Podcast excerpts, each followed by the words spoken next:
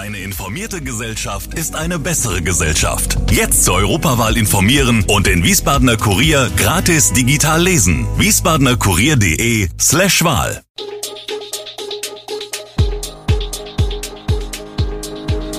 Gude, unser morgendliches News Update.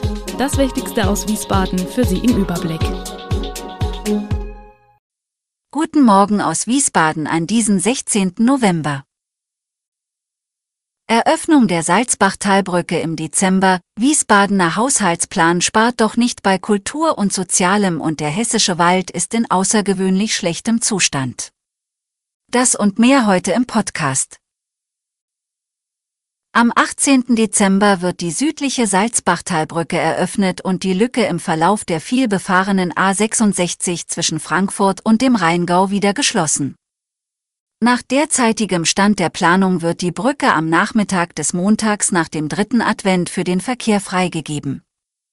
Die Tageszeit habe man auch gewählt, um die Öffnung nicht mitten in einer Verkehrsspitze stattfinden zu lassen, erläuterte Matthias Achauer, Projektleiter der Autobahn GmbH für die Salzbachtalbrücke. Anders als bei der Eröffnung der Schiersteiner Ostbrücke im August wird es im Vorfeld der Freigabe keine zusätzlichen Sperrphasen im Umfeld der Brücke geben. Mit der Eröffnung stehen auf der A66 zwischen den Anschlussstellen Mainzer Straße und Biebrich vier Fahrspuren zur Verfügung, zwei in jede Richtung.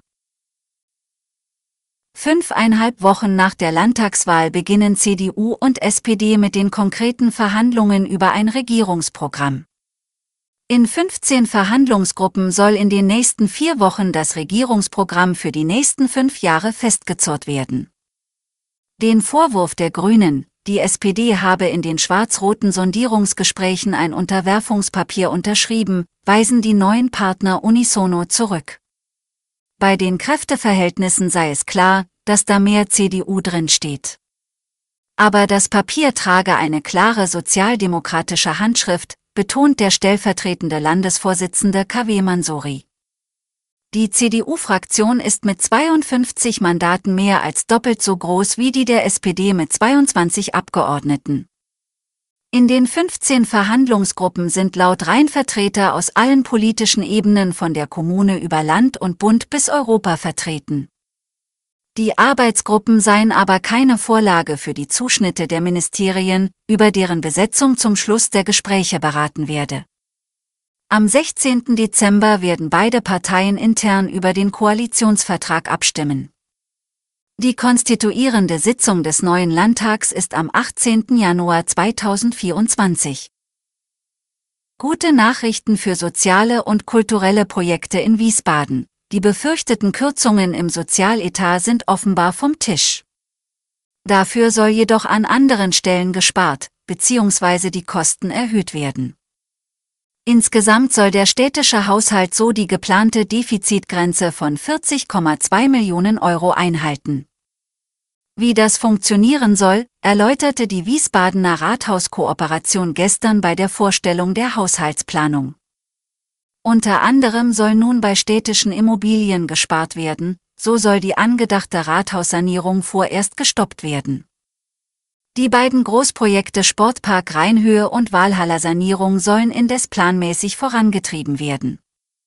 ESWI Verkehr soll als städtische Gesellschaft weniger Geld aus dem Haushalt erhalten. Zudem soll es für Wiesbadener Haushalte und Unternehmen 2024 teurer werden, durch einen Nachhaltigkeitsbeitrag Wassersparen und Klimaschutz von 90 Cent pro Kubikmeter Wasserverbrauch und ein Anheben der Gewerbesteuer. Auf der anderen Seite will die Stadt mehr in soziale Einrichtungen investieren. So sollen insgesamt 27,8 Millionen Euro mehr für Schulen und Kitas bereitgestellt werden. In der kalten Jahreszeit stehen in Wiesbaden mehrere kostenlose Übernachtungsmöglichkeiten für Wohnungs- und obdachlose Menschen bereit.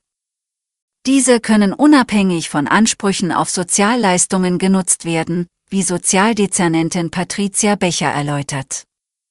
Mit der sogenannten Wiesbadener Winterregelung wolle man dafür sorgen, dass keine Person im Freien übernachten müsse. Obdachlose Männer können im Männerwohnheim der Heilsarmee in der Schwarzenbergstraße kostenlos übernachten. Hier stehen 70 Plätze bereit. Für Frauen gibt es dort in einer gesonderten Unterkunft zwölf Schlafplätze. Auf die Übernachtungsmöglichkeiten wird über mehrere Wege hingewiesen. Mitarbeiter der Straßensozialarbeit sowie Polizei und Ordnungsbehörden informieren darüber, ebenso die Teestube der Diakonie in der Dotzheimer Straße als zentrale Anlaufstelle für Obdachlose. Zudem kümmert sich die Arbeitsgemeinschaft Wohin um Wohnungslose in Wiesbaden. Der AG können hilfsbedürftige Menschen im öffentlichen Raum zudem telefonisch oder per Mail gemeldet werden. Dem hessischen Wald geht es von Jahr zu Jahr schlechter. Inzwischen sei sein Zustand als außergewöhnlich dramatisch schlecht zu bezeichnen. Das erklärte Umweltministerin Priska Hinz von den Grünen am Mittwoch bei der Vorstellung des Waldzustandsberichts 2023.